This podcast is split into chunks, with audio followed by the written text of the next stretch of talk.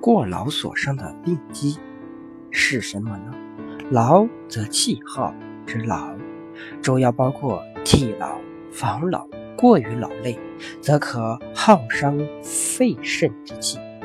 肺气虚，肌表不固，则汗出过多，气随经泄。肾为气之根，肾气虚，纳气无权，气不得蓄。劳则气耗，临床上表现为少气、懒言、动则有肾、喘息、自汗等病症。